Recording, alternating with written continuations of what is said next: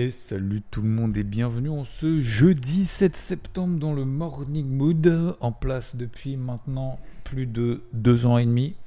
Il est 5h58 du matin, j'espère que vous allez bien, vous êtes en forme et que la rentrée s'est bien passée. Tiens, j'ai un moustique devant moi, devant l'écran, qu'il va falloir que j'éclate avant qu'il ne m'éclate lui. Il a pris un coup, mais il n'est pas tout à fait décédé. Euh, bon, j'espère que vous. Excusez-moi pour cette petite euh, interlude. Euh, alors, concernant les marchés, ils, sont, ils sont quand même globalement perdus. les marchés sont globalement perdus. On voit des marchés européens qui essayent de tenir. On voit le Nikkei qui tient.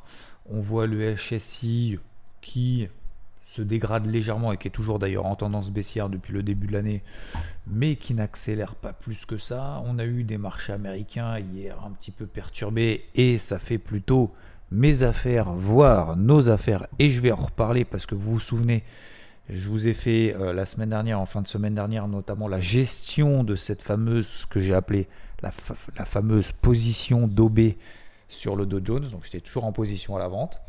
Euh, je perdais 200-300 points. Euh, aujourd'hui, je gagne 200-300 points. Je vais vous faire le suivi, bien évidemment, de tout ça. Hein. Je fais le suivi quand, euh, quand voilà, une petite période de doute, période de perte également. Et ça arrive à tout le monde et ça arrivera encore demain, puisqu'on prend des risques. Et aussi, il bah, faut que je fasse le suivi justement quand ça se passe bien. Et maintenant, que faire? Alors, euh, oui, donc je vous disais effectivement les indices américains qui euh, ont terminé à moins 0,57 sur le dos, euh, Nasdaq moins 0,88, on a le SP500 moins 0,7, le CAC bon, moins 0,8. Alors ça paraît assez, assez important là, comme ça, le DAX que moins 0,19. Euh, ça paraît assez important comme ça sur le CAC, mais bon, si vous regardez un peu en daily, bah, finalement on est sur les 7002. Euh, ça se dégrade un petit peu, on était à 7004 il y a 4 jours, tout le monde était en train, un peu en, train de baliser, en train de dire ça y est, euh, on va faire des nouveaux plus hauts, maintenant on se retrouve à 7002, on est va faire des nouveaux plus bas. Les gars, on est dans un range depuis le mois de mai, entre 7004 en haut, 7100 en bas. On est pile poil au milieu. Bon, bah voilà. Donc, donc il n'y a pas de, de grosse, grosse dégradation. Par contre, et pour parler de la macro, parce que cette semaine, justement, il n'y a pas de macro, euh, très très peu de stats économiques. On a eu hier l'indice ISM des services PMI aux États-Unis, meilleur que prévu. Il faut le souligner aussi quand c'est bon. Euh, c'était attendu 52.5, ça sorti 54.5. Euh, voilà, c'était le seul chiffre de la semaine qu'on attendait.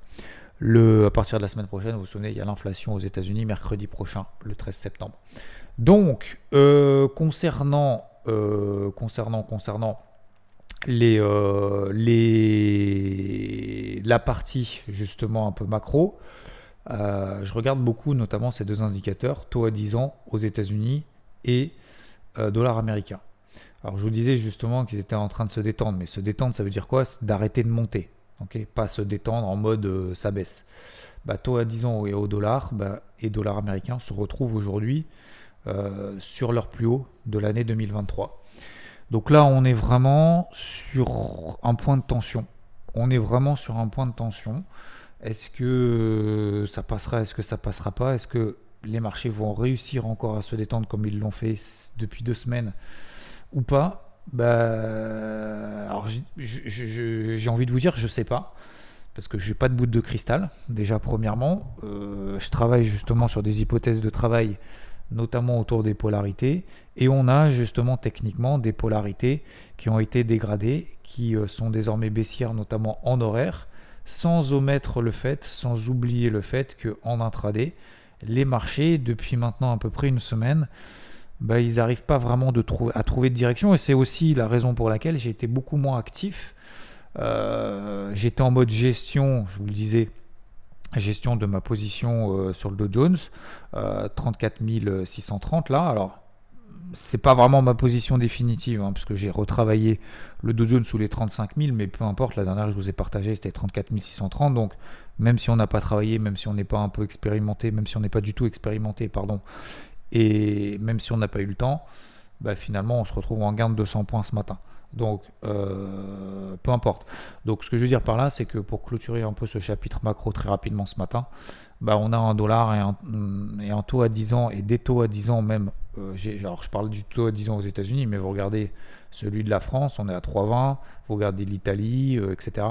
on, est, on est sur des, justement des, taux, une sorte d'inquiétude de, d'inquiétude vis-à-vis de la suite. À nouveau, sur d'un point de vue macro. Alors c'est lié à quoi? Il n'y a pas vraiment de, lien particulier, mais je regardais ce matin justement les anticipations de la Fed, du marché, pardon, vis-à-vis de la Fed pour, bah, pour les, taux directeurs à venir. Bah, Aujourd'hui, on a quand même 84%, 84, 44% du marché qui estime qu'au mois de novembre, c'est bientôt là, il y aura une hausse de taux hein, encore.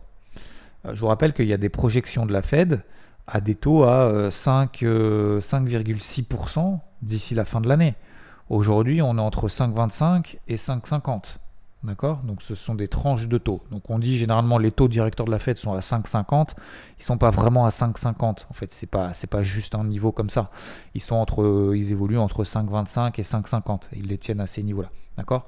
Donc euh, la projection de 5,6%, ça veut dire qu'aujourd'hui la Fed devrait normalement faire au moins encore une hausse des taux. Parce qu'en fait, euh, lutte contre l'inflation, oui, mais il n'y a pas de bonne surprise. Après, là où ça a détendu en fait les marchés, ce que je vous disais depuis une semaine, c'est que les chiffres sont tellement pas bons, sont tellement mauvais, plutôt que dire pas bons, euh, sont alors tellement mauvais. C'est pas non plus, euh, on n'est pas en pleine crise immobilière ou financière, pas encore en tout cas, hein, ça c'est sûr. Mais disons que les chiffres sont suffisamment mauvais pour se dire ah, ah c'est mauvais, donc ça va être bon demain parce que du coup la Fed va pas faire de, nouvelles hausses de taux.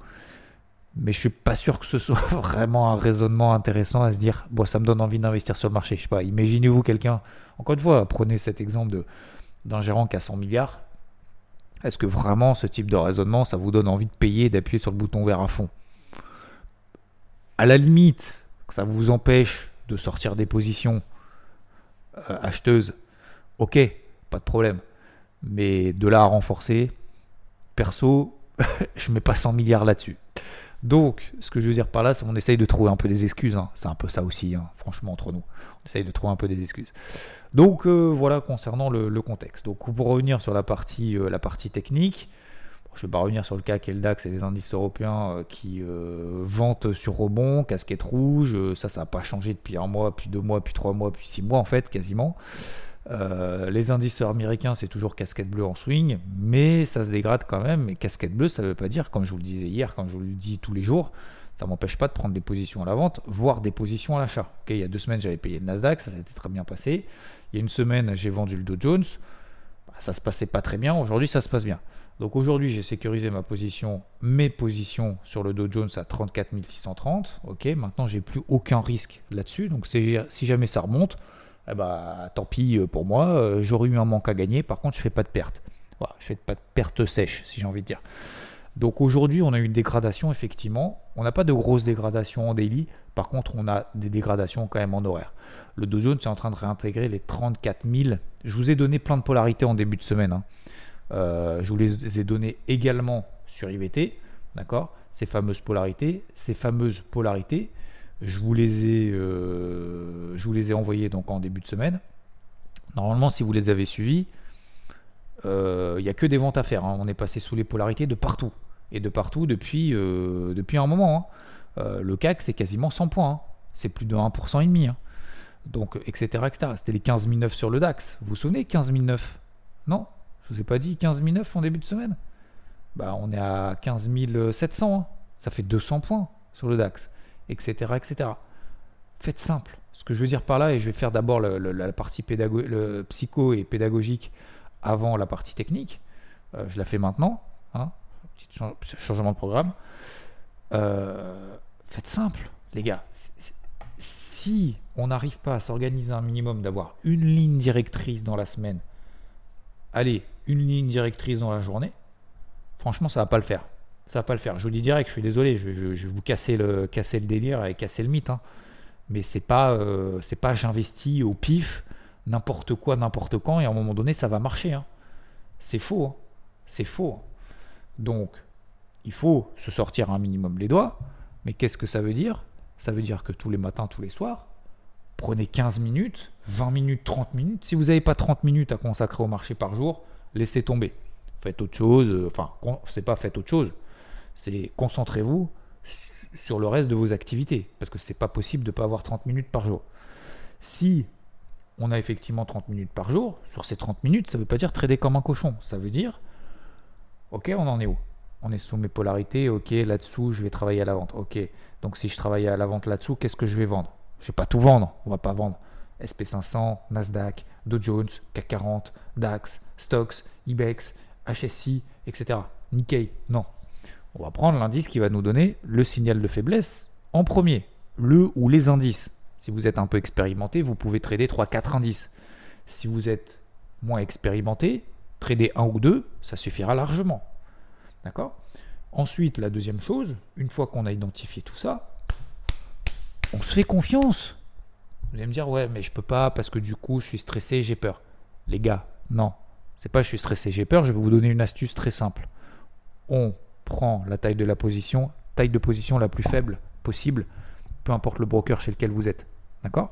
Taille de position la plus faible, ça veut dire quoi? Ça veut dire que vous avez 100 000 euros ok, sur le marché, bah, vous prenez qu'un seul contrat futur. Voilà. Vous n'en prenez pas 3, pas 4.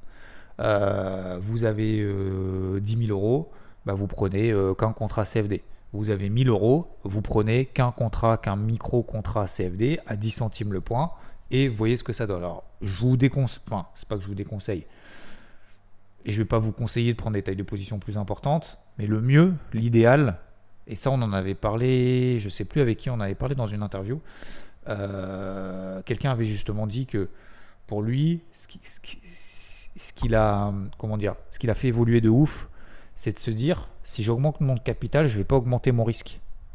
Si j'augmente mon capital, au contraire, je vais diminuer mon risque parce que je vais prendre des tailles de position plus faibles et en plus de ça, je vais pouvoir travailler les positions. Donc au lieu de prendre un micro contrat parce que j'ai un compte à 1000 euros, il va mettre 10 000. D'accord? Vous allez me dire, oh, ouais, mais c'est beaucoup d'argent et tout. Ok. Mais sur les 10 000, ça ne veut pas dire que tu vas les cramer, ça veut dire que tu vas prendre toujours un micro contrat, mais tu vas peut-être en prendre 2-3. Et 2-3, ça va pas t'augmenter le risque. Au contraire, en pourcentage, par rapport à ton exposition, finalement, ça va diminuer le risque, même si tu prends 3 micro contrats, parce que tu vas avoir un capital 10 fois plus important, mais tu vas avoir qu'une exposition 3 fois supérieure. Et sur cette exposition 3 fois supérieure, avec 3 positions, enfin 3 lots en l'occurrence, ou micro-lot, micro-contrat, peu importe, et ben tu vas pouvoir travailler la position et donc la décomposer. Donc ça va te permettre aussi quoi? De faire moins de trading.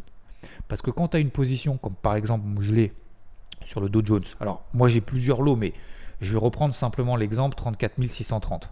Ok? Là on gagne 200 points. Je vise 33 008. Mais entre les deux, est-ce qu'il n'y a pas des trucs à faire? Est-ce que tu peux pas alléger? Est-ce que tu peux pas renforcer, etc. etc. Peut-être, oui. Alors, ça, c'est une position peut-être un petit peu. Comment dire C'est l'exception qui confirme la règle. Mais c'est un peu l'exception parce que j'ai qu'un seul objectif, 33 008. Mais généralement, je me fixe des objectifs, ce que j'appelle intra-swing. Et j'ai un objectif en intraday parce que je sais qu'aujourd'hui, le marché monte un peu, baisse un peu, monte un peu. Ce qui s'appelle en fait finalement un range. hein. Euh, bah, quand ça baisse un peu, par exemple sur le CAC, 7111, on fait 7111, c'était mon objectif, d'accord? J'ai des positions 300, 400 points plus haut, ok? Une fois qu'on fait 7111, qu'on revient à 7004, je fais quoi? Une fois que j'ai allégé et que je reviens pile poil dans ma zone et que j'ai un signal dans ma zone, je fais quoi à votre avis?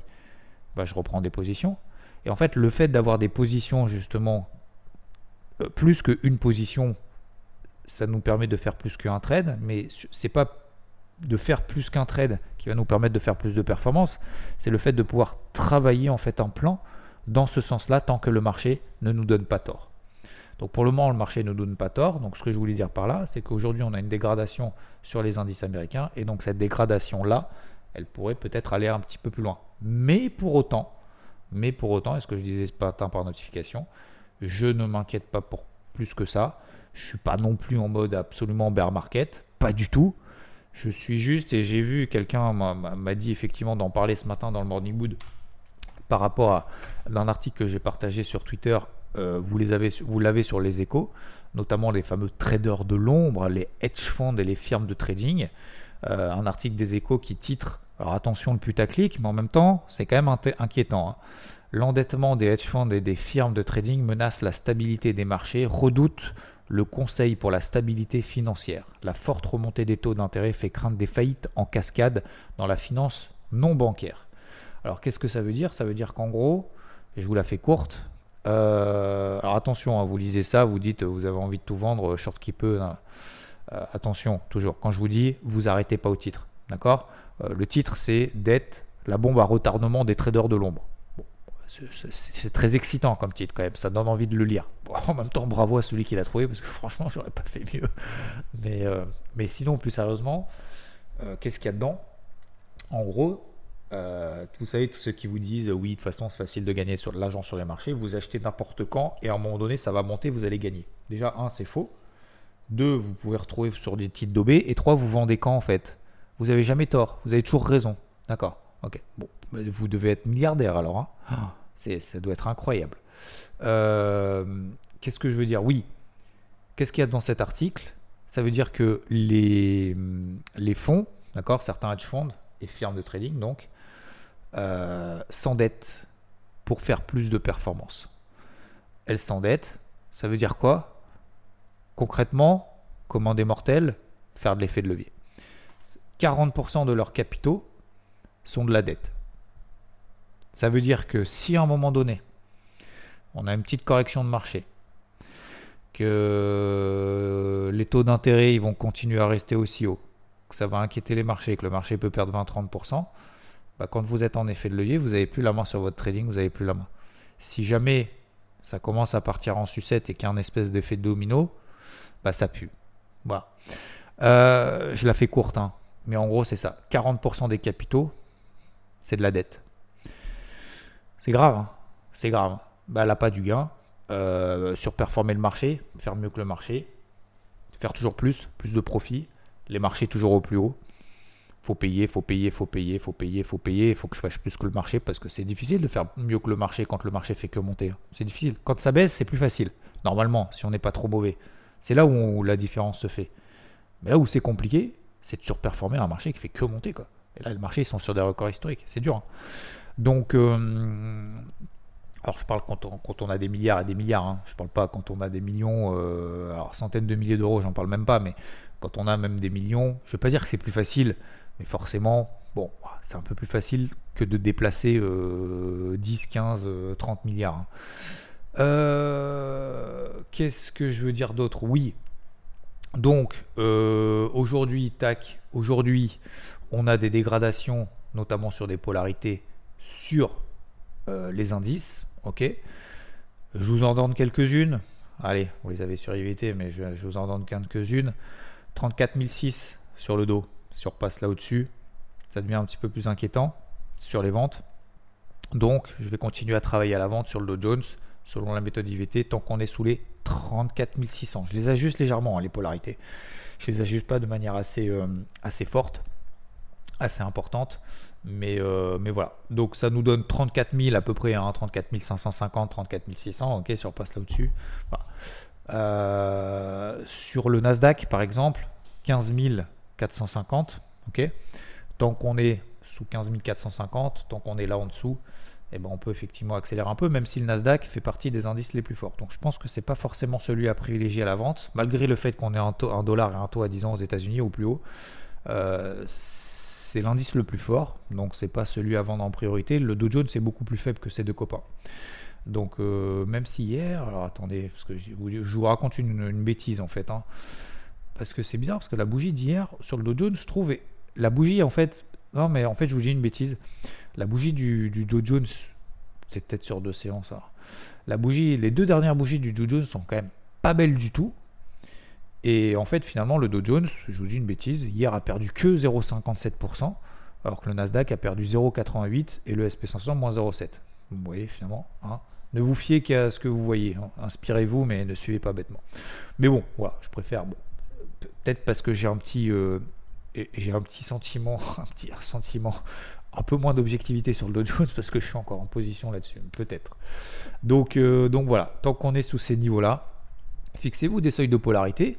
Sous ces seuils de polarité, vous fixez un sens prioritaire et ce sens prioritaire, tant qu'il n'est pas invalidé, bon, on y va, on a charbonne sur des unités de temps courtes. Ok? J'espère que c'est bon pour vous. Euh, je ne vais pas faire plus long ce matin. Je, sais qu'il est que 6h15, mais je suis déjà en retard. Euh, L'or, il se passe pas grand chose entre en 1900 et 1970. On est à 1920. Euh, voilà, ça n'a pas changé grand chose. Les cryptos, j'ai l'impression que les cryptos se réveillent un petit peu. Donc surveillez quand même les cryptos. Hein, faut pas, les endormir. Moi, j'ai travaillé par exemple SNX. J'ai fait un gros TP1 à 12%, à plus 12%. Bon bah voilà, hier, c'est cool. Hein Vous voyez, hein, finalement, pas besoin d'en faire plus pour le moment. Donc on fait avec ce qu'on a. Pour le moment, les cryptos, c'est mou. Mais en même temps, moi-même qui suis un peu réticent, euh, je trouve que ça tient quand même pas mal. Et du coup, euh, j'ai placé quand même quelques OC. Donc, euh, donc voilà, c'est plutôt, c'est plutôt, je trouve ça plutôt intéressant. J'allais dire plutôt intéressant, plutôt intéressant. même si c'est pas foufou, attends, le marché peut nous surprendre. Le marché peut nous surprendre. Ok? Donc, euh, donc voilà, je vous, souhaite, euh, je vous souhaite une très belle journée, messieurs, dames. Ce matin, je fais peut-être un petit peu plus court. J'ai fait beaucoup de, voilà, beaucoup de psycho et tout. Bon, bref, merci. Ah, si, je voulais dire un merci quand même. Il y a quelqu'un qui m'a qui m'a laissé un message. Vous n'êtes pas nombreux hein, sur Apple Podcast, mais c'est pas grave. Euh, et du coup, vos messages, je vais pas dire ont plus de valeur, mais parce que sur Spotify, on peut pas laisser de message, on peut laisser que un, enfin, on peut pas laisser de commentaires. On peut mettre qu'une note, mais c'est déjà très bien. Hein. Vous avez mis 1800 euh, notes, 1800 étoiles, merci infiniment. Il y a Guylaine87 qui a laissé un message lundi en disant voilà, je suis Xavier depuis plein de c'est vraiment une, chance de pouvoir suivre tous les jours les conseils et points de vue d'un professionnel. Il m'a aidé à simplifier, alors c'est ça le plus important que je voulais vous partager.